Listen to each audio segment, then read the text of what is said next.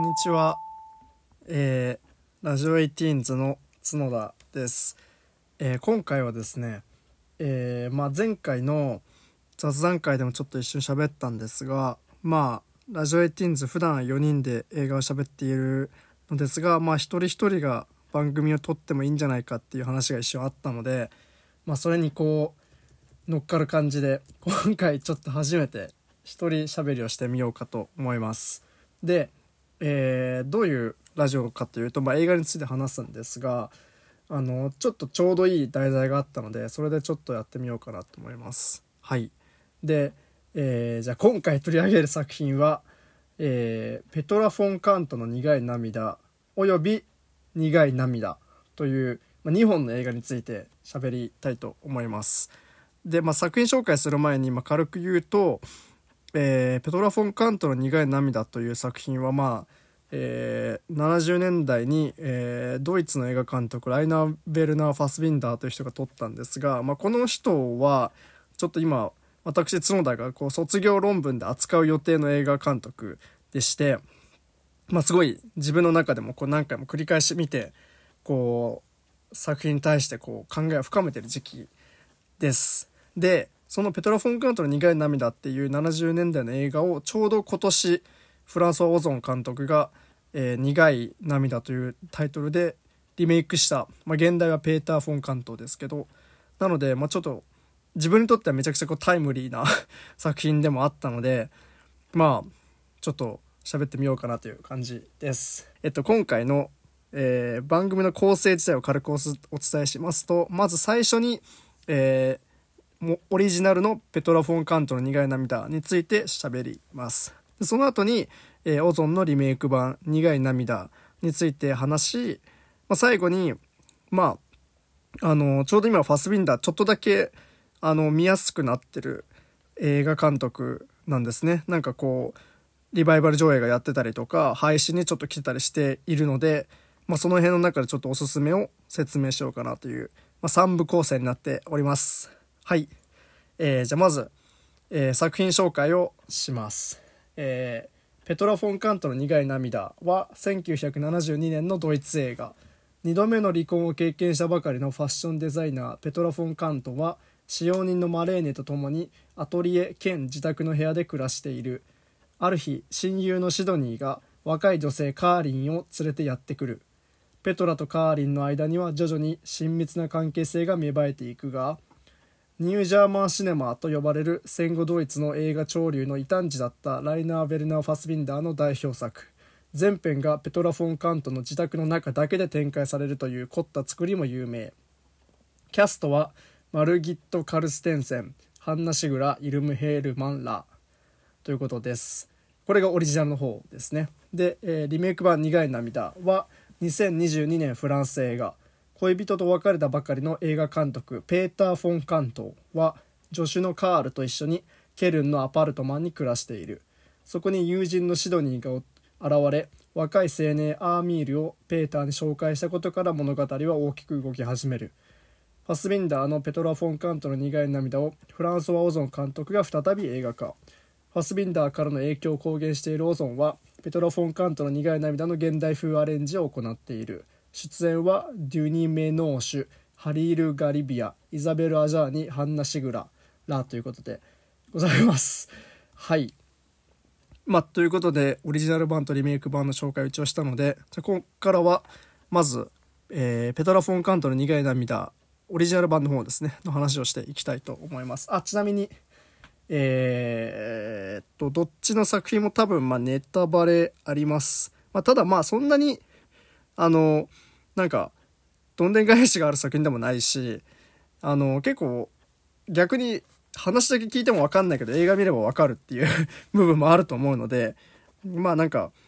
あのへえそうなんだって感じで聞いてもらっても全然大丈夫です。はい。でまずペトラ・フォン・カートの苦い涙ようやくいきますが、えーまあ、監督がライナー・ベルナ・ファスビンダーだと。ではこのファスビンダーって人を軽くちょっとだけ説明するとえっとまあ1900戦後ドイツに生まれてえー1960年代ぐらいから映画を作り始めてますでもともと演劇をやってた人でこう小劇場でしかもまあちょっとこうアングラなことをやってたえー、人たちで、まあ、あの、後に映画作る時にも、その演劇で知り合った俳優たちをいっぱい使ったり、えー、スタッフを起用したりしています。で、えー、60年代から、えー、演劇とともに映画を作り始めて、で、まあ、ファスビンダーの映画は、こう、まあ、さっきも一緒に名前出ましたけど、ニュージャーマンシネマという、まあ、こう、潮流というか、ムーブメントに位置づけられることが多いです。で、まあ、これ、ニュージャーマンシネマって何かっていうと、まあ、すごく乱暴に言っちゃえば、フランスのヌーベルバーグ、まあ、えっ、と、ゴダールとか、トリフォーとか、あるいは、あの、アメリカの、えー、ニューアメリカンシネマ、アメリカンニューシネマというジャンルと、まあ、似たようなものがドイツでも起こったと考えてもらえれば大丈夫です。まあ、つまり、えー、戦後生まれた、戦後に生まれた映画監督たち、まあ、若い世代ですね、が、こう、まあ、こう、自分たちより上の世代の映画作りを、こう、まあ、解体して自分たちなりの、こう、若い映画作りを行おうんだっていうような、こう、運動として、まあ、特に60年代70年代いろんなところで世界各地起こってたムーブメントの中でドイツにもあったと。まああのー、まああのちょっとヌーベルバーグと 例えば区別した場合ドイツのニュージャンマシネマってそこまでこう厳密に発展したわけじゃなかったりするとかいろいろあるんですけどまあ一応そんな感じです。だからあの他にもそうですねドイツでいうとビム・ベンダースとか、あの、よくリバイバルされてますよねパリ・テキサスとかえー、ベルリン天使の歌とか。で、ちょうど今年も、なんだっけ、あの役所広司と一緒に日本映画で、日本で作った映画がもうすぐ公開されたりしますが、まあ、そのベンダースとかと、ま同世代です。はい。で、そのファズウィンダーという人が、あ、ちなみにこの人は、えー、60年代、70年代にバーって映画を作って、82年にすぐにあの死んでしまっています。なので、こう、あのー、ある種こうちょっと、いわゆる天才芸術家っていうかこう作品作りにガッて熱中して身も心も崩して死んじゃった人みたいなそういう人ですね。はい。でそのファズビンダーという人が1972年作ったのがペトラ・フォン・カントの苦い涙。さっきから何度も言ってる作品なんですけども。で、まあ、これもあの演劇畑出身っていうのもあってこれはもともと戯曲です。舞台でやったものを映画にしています。で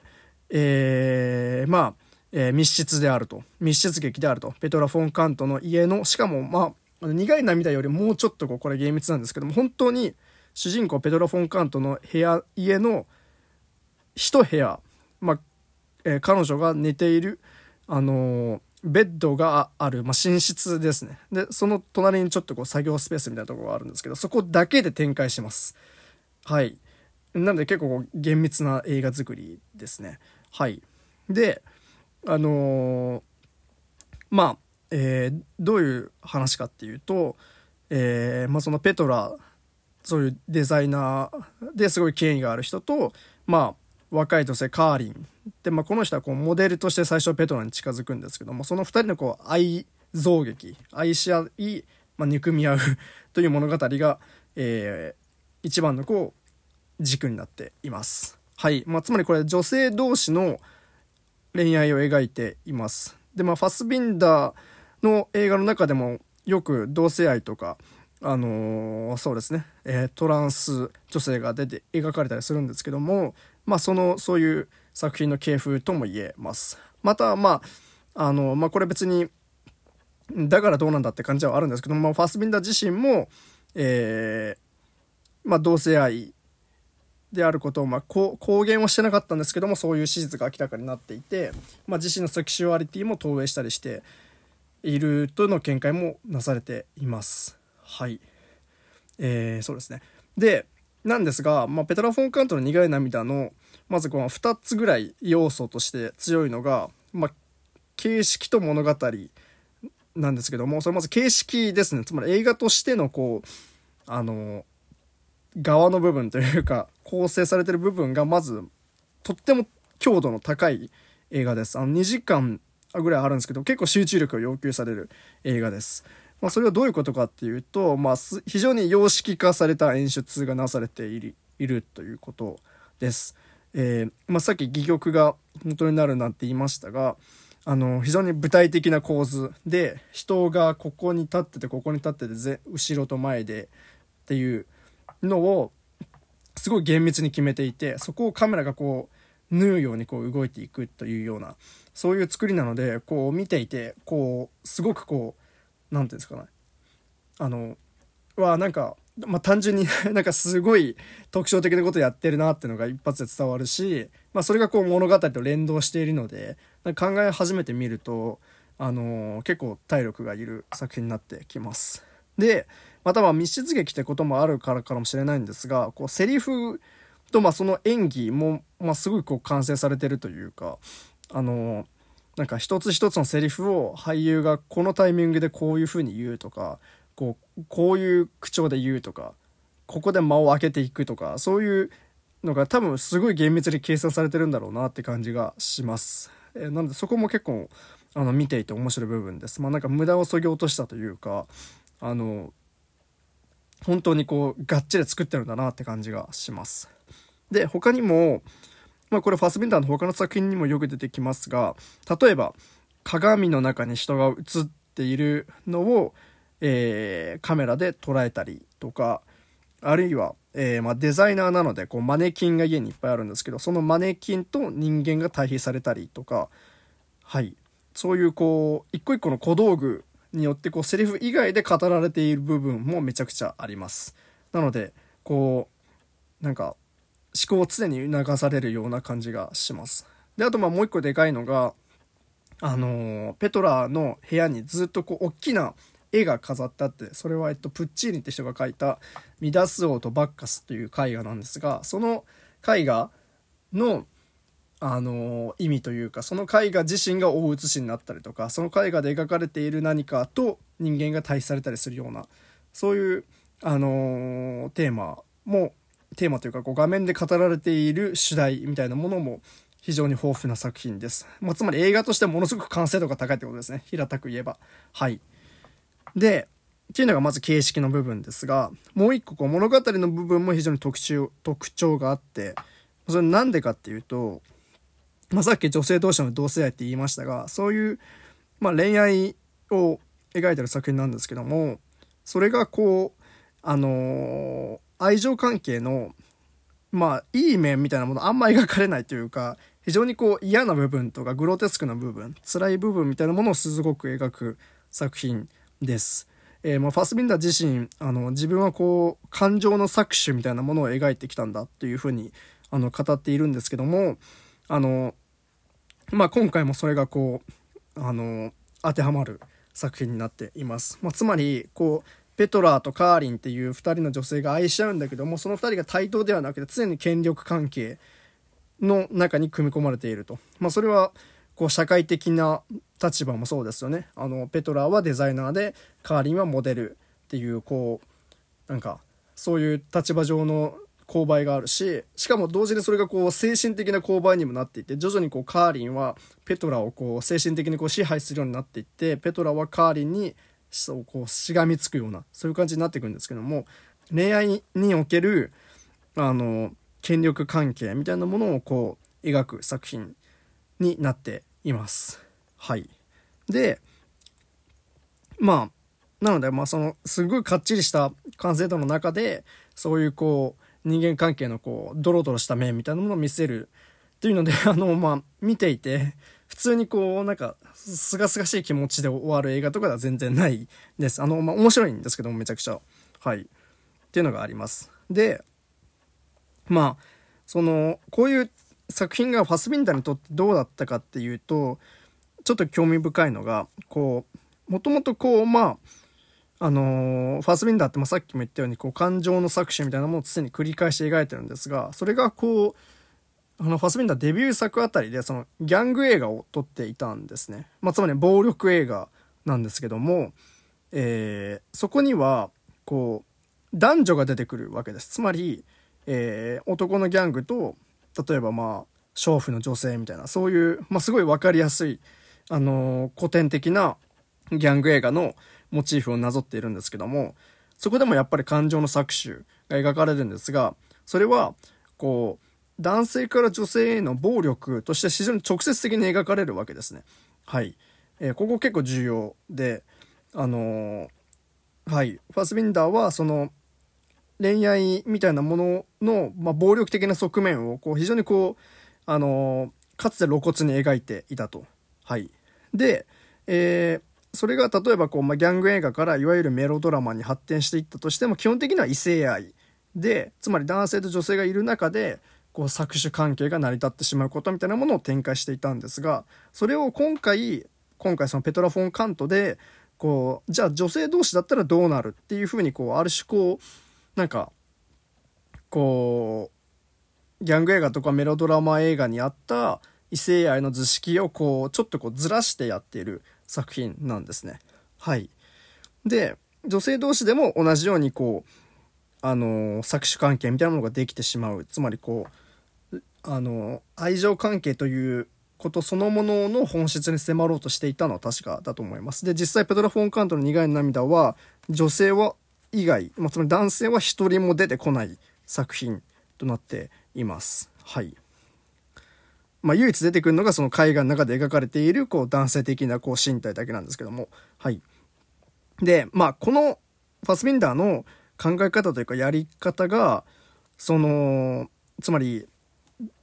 異性間で起こることと同性間で起こることをこう、まあ、ある種同一視というかその同じことじゃないみたいな感じで描いていくのはまあそのジェンダー格差の隠蔽であるとかその温存につながるっていう問題にもつながっていくのはまあ確か今見るとねなの確かだと思います。でまあ言っちゃえばそこがそのファスウィンダーのジレンマというかパスビンダーを語る時の難しさなんですけども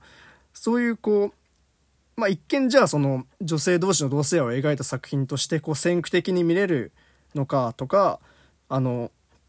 あるいは、えーまあ、後年に、まあ、さっきも一緒に言ったと思うんですけどもトランス女性が映画に描かれてきたりとか、えー、異人種間異そのじ、えー、そうですねあの白人と、えー、移民系の、えー、人の恋愛とか描いたりとかして、まあ、それ、そこだけ単体で抜抜き出せば、こう、あ、1960年代、70年代でももうそういうことを描いてたのかっていう感じで先進的に見れるんだけども、で、実際そういう、あの、普通のこう、いわゆるこう商業映画とかだったら、こう単に排除されてきたりとか、その、なんというか物語のコマでしかなかった人たちを、あの、すごく真摯にその人の性を見つめているのは確かなんですけども、決してこ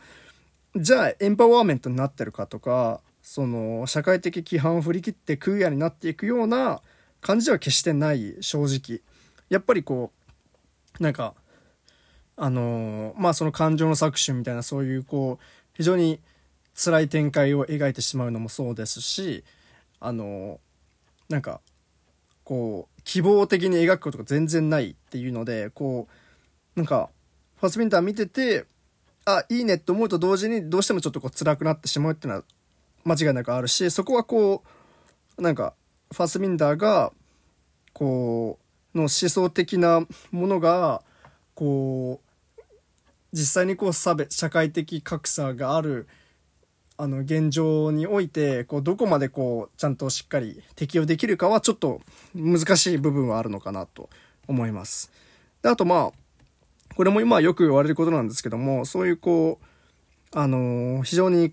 なんか厳密な作品作りをしていったその背景では実際こう制作している中でファスミンダー自身がすごい強権的に振る舞っていてまあ今今見ると明らかにハラスメントっぽいことも多分してたあの人なのでこう作家としてこう持ち上げるだけ持ち上げるっていうのもちょっとあまり良くないのかなっていう点があります。そこはやっぱりこうファスビンダーをこう見たりとか今論じる上でちょっと難しい部分なのかなと思いました。で、まあそういう、まあ、ペドロ・フォン・カントの苦い涙、まあいい映画ではあるけども、まあそういう問題というかジレンマもあるのをフランス・オーゾンはどう映画化したのかっていう感じでここから苦い涙の話をしていきたいと思います。はい。で、えー、まずですね、えー、どうしようかな。はい。まあ、えっと、まあ、苦い涙はフランス・オゾンが、あの、まあ、ロックダウン、コロナでロックダウン中に、まあ、作り始めた作品で、あと、まあ、なんか、インタビューとかでも言ってるんですが、ペトラ・フォン・カントの苦い涙を、えー、そのままリメイクするのではなく、自分なりに脚色を加えたというふうに語っています。じゃあ、どういう脚色を加えたのかっていうと、えー、まあ、繰り返し言ってますが、まず、えー、女性同士の同性愛だったペトラ・フォン・カントの苦い涙の主題を、えー、男性間のあの同性愛に置き換えています。はい。で、っていうのがまず1個ですね。でもう1個変えているのが、その、えー、オリジナル版だったらペトラ・フォン・カント、えー、今回だったらペーター・フォン・カントという、まあ、主人公がいるんですが、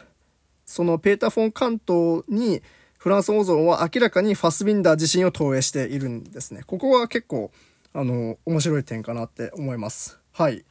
あの、このなんか本案というか脚色のやり方ですごい思い出したのが、あの、グレタ・ガーウィグの若草物語、ストーリー・オブ・マイ・ライフは、私の若草物語ですね。で、あの、まあ、あの、ガーウィグも、あの、若草物語っていう小説を単に今映画にするんじゃなくて、そこに原作者自身のドラマを、あの、織り込んでいたと思うんですけども、オゾンもちょっと近いことやってるというか、こうリメイクするだけじゃなくて、そのリメイク元の作者の話もしようとしているっていう点にはちょっと似てるかなって思います。はい。はい。で、あのー、まあ、まず、だからそういう意味では、こう、ペトラ・フォン・カントをすごい忠実にさっき言ったように、こう、形式的な部分をもう一回自分でも、あのー、ちゃんと作り変えようっていう感じではないっていうのが割とオープニングですぐ明かされるというか、まず、あの、カメラがあの、室外から始まるんですね。あの、アパートの、こう、壁というか窓を映しているとこから始まるんですけども、まあこれは明らかにその密室劇だって完全な密室劇だったペトロ・ボン・カントからするとありえない点なので、あのー、まあここでもうすでになんかオリジナルにすごいこだわるわけじゃないですよってのはまず言ってるのかなって思います。で、あとそのオープニングで、その、えー、アパートの外を映す前に、えー、ファスベンダー自身の顔写真が大写しになって、まあ、エンディングもそうですけども、なので、まあ、これはファスビンダーの話ですよ、っていうことを、あの、明言した始まりだなって自分的には思いました。はい。で、まあ、ちなみに、あのなんでこういうことをやろうとしてしたかっていうと、まあ、あのファスビンダー自身がペトロ・フォン・カントの苦い涙を描く際に自分の、えー、恋愛の経験みたいなのを投影したというエピソードをフランス王存が知ってそれにちょっとインスパイアされて作ったっていう点があったらしいです。はい。で、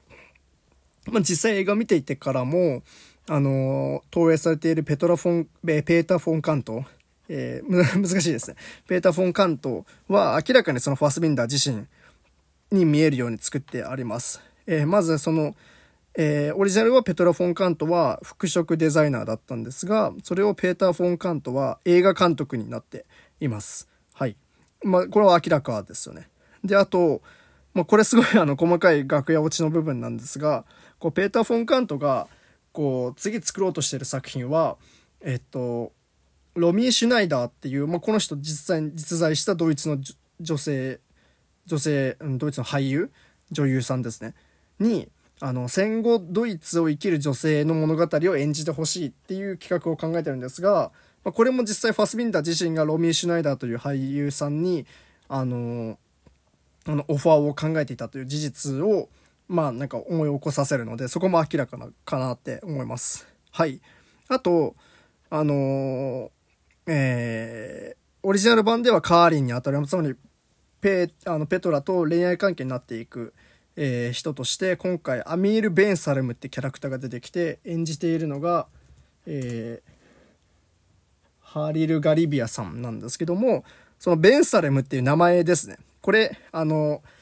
あの、ファスビンダーとパートナー関係にあったエリー・ヘディ・ベンサレムっていう俳優がいて、えー、ファスビンダーの映画にも出てるんですけども、そのベンサレムって名前が今回の、えー、苦い涙におけるアミール・ベンサレムって名前にちょっと引き継がれてるのかなって個人的には思ったので、まあ、そういう意味で、だからすごいこう、ファスビンダーのあの自身のことを明らかに投影したキャラクターとしてペーター・フォン・カントは描かれています。はい。で、あのー、まあ、そういうことをして、その苦い涙はどうなっているかっていうと、すごい面白いのが、あのー、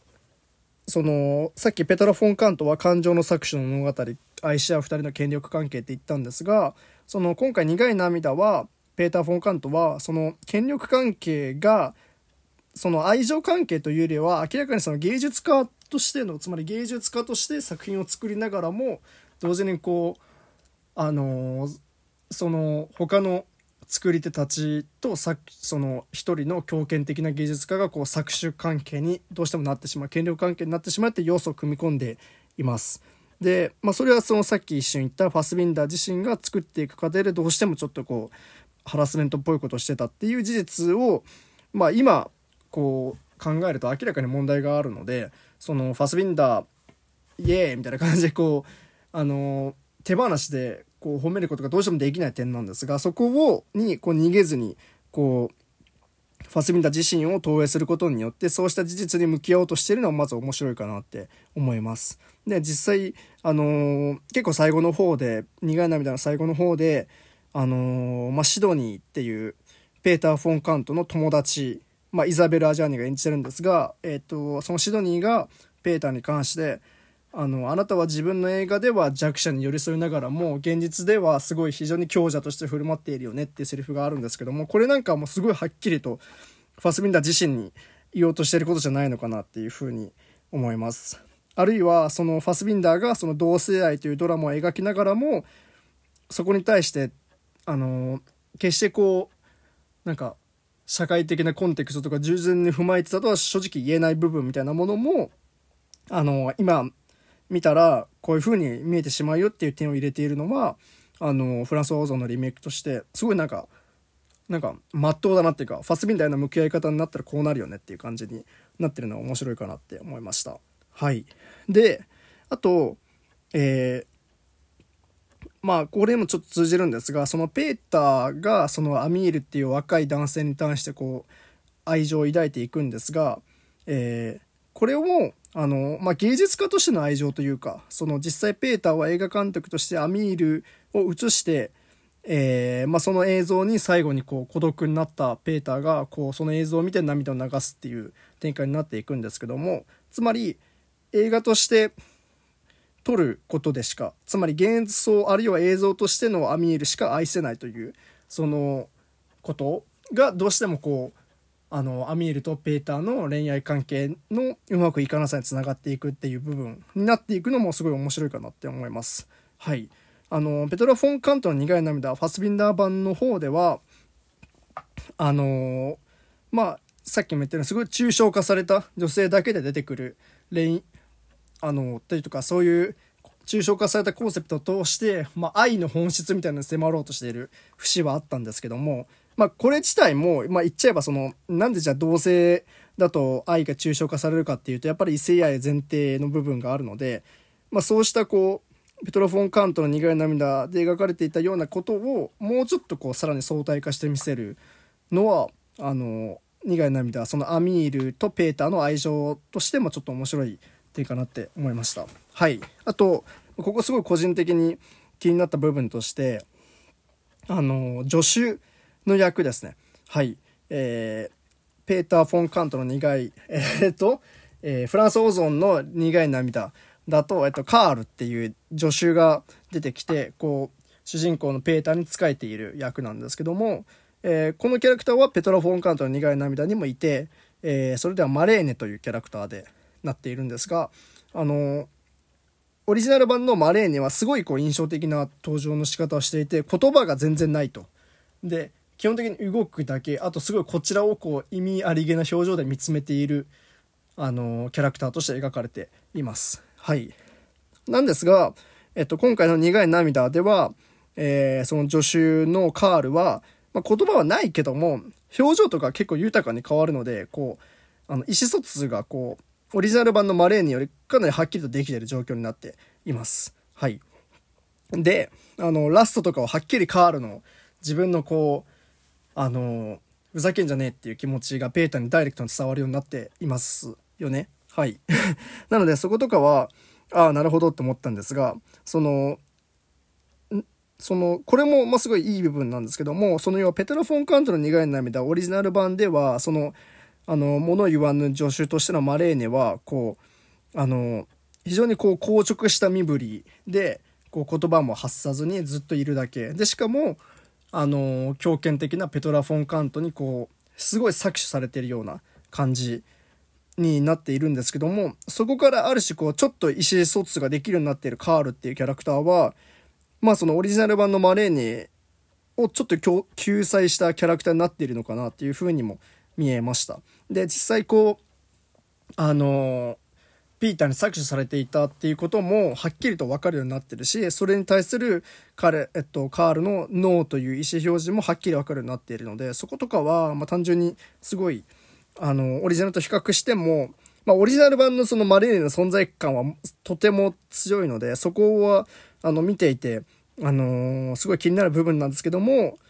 まあ、こういうあり方も、やり方もありかなというふうに私は 思いました。はい。まあ、全体的に苦い涙のキャラクターは、あの、行動力もあるし、視野もすごい広いキャラクターになっています。ここはやっぱりファスビンダー版の、あの、みんながみんなどうしてもこう、搾取関係になって、あの、追い詰められていく、その袋小路感とはやっぱ違う点かなって思います。はい。で、そうですね。まあ、つまり、こうした、その、その、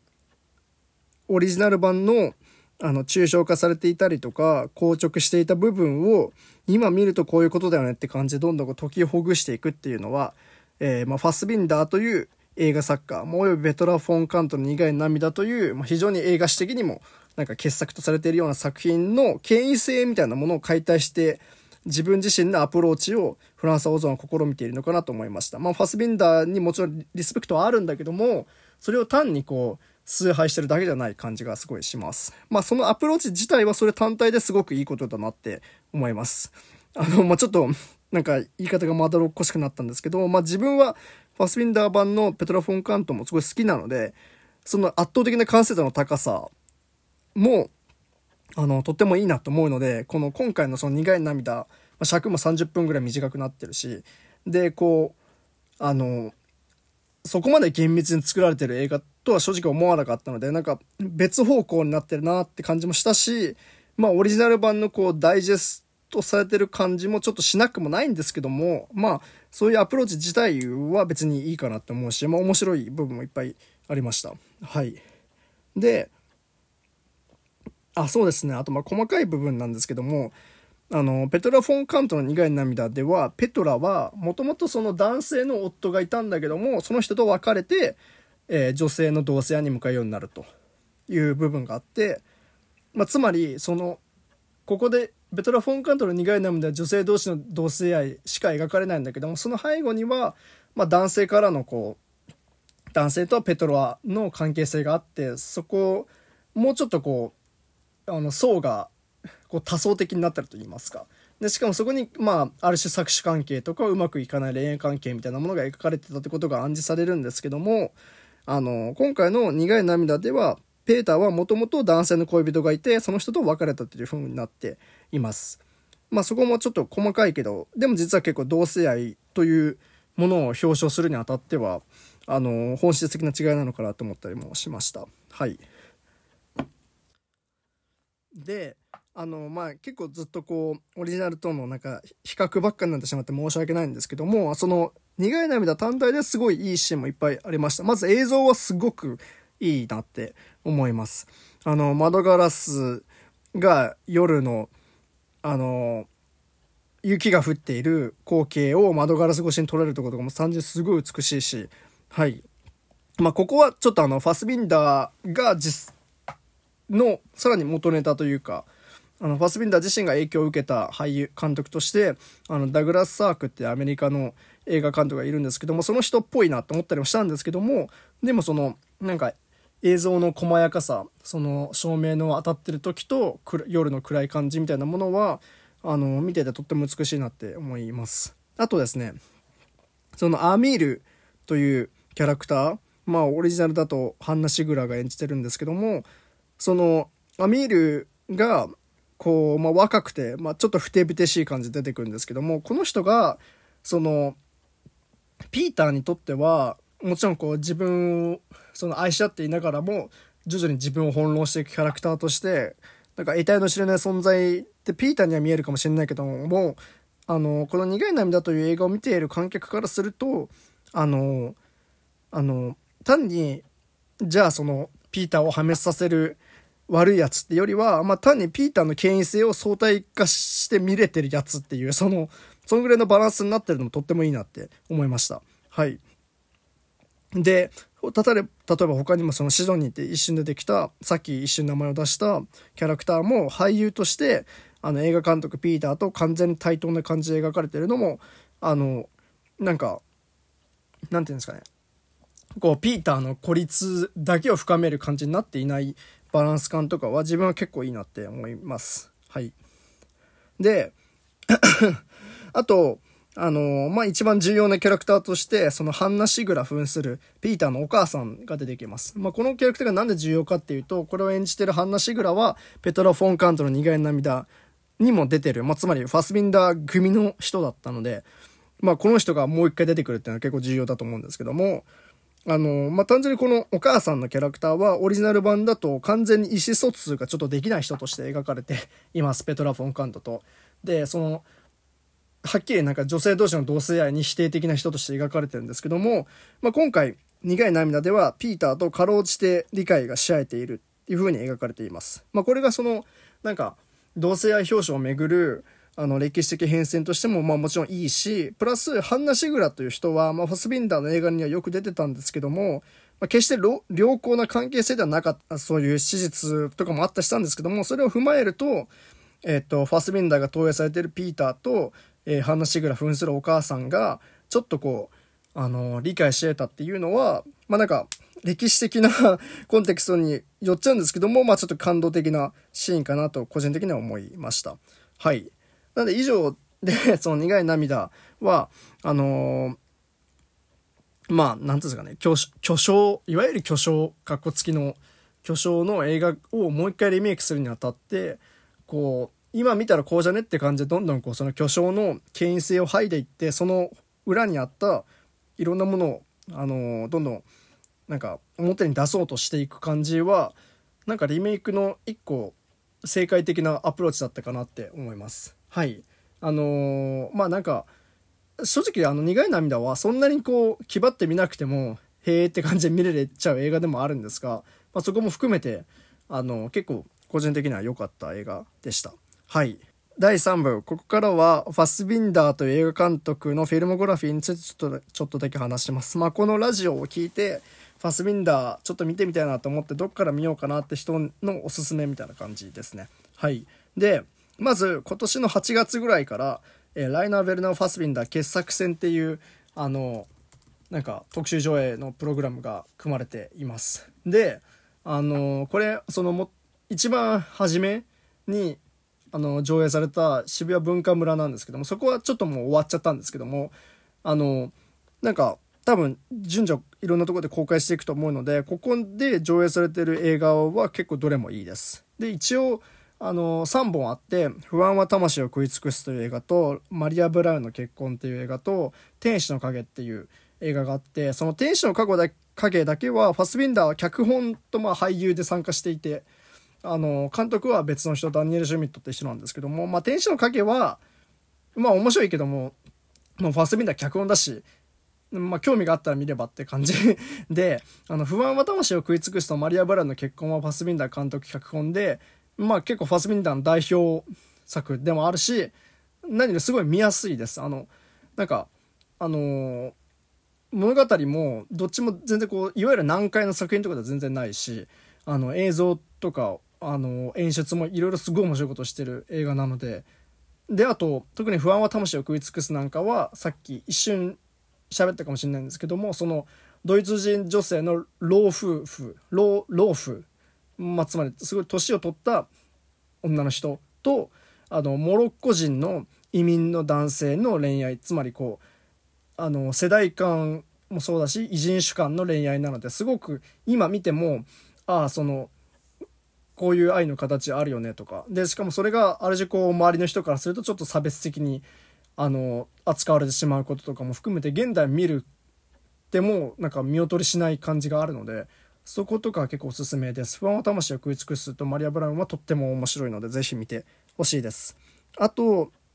まあ、UNEXT 入ってる方は、あの、まずベトラ・フォンカントの苦い涙は今 UNEXT でもポイント使えば見れます。あとまああの、ペトロ・フォンカントも一瞬映画館でやってたので、今年。なので他の映画館でもちょくちょく検索してたらやるかもよっていう上映情報が出てきますなんか確か目黒シネマでなんかやる予定があるっていうのは私は聞きましたなので まあもしよかったらあの映画館で見てもいいし UNEXT でもポイント使えば見れますあと UNEXT ではえっとペトラ・フォンカントの苦い涙だけじゃなくて、えーえー、ベロニカ・フォスの憧れという映画と13回の新月のある年にっていう映画と第3世代っていう映画がファスビンダーの作品として上がっています。で、この3本、えー、もう一回と、ベロニカ・フォスの憧れと、13回の新月のある年にと第3世代、まあ、ファスビンダー全部タイトルがちょっと難しいんですけども、は、あのー、面白いです。まあ、あえて言うんだったら、あのー、えっと、なんだっけ？えっと、第3世代はちょっと、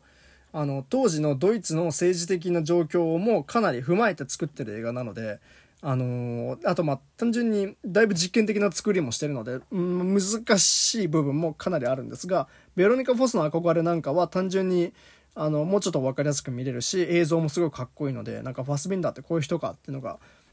つかむ意味では見やすいです。で、13回の新月は、あ、うん、すごく自分はいい映画だと思うし、クオリティもめっちゃ高いな映画なんですけどもこれそのあのトランス女性の話なんですね。でままずその1970年代ぐらいにトランス女性の話をあのちゃんと描いててあのそれこそあのトランスジェンダーとハリウッドみたいなものを見たりしたらあの他のハリウッド映画とかが割ともう2000年ぐらいまでトランス女性とか、まあ、トランスジェンダーの人をあのすごくこうなんかスティグマ化して描いてたのに比べるとこの時点でここまでこう人間味あるキャラクターとして描いてること自体にすごく意味があると思うんですが同時にすごくやっぱり他の周囲との圧力も描かれるので結構かなり見てて辛い映画ではあります。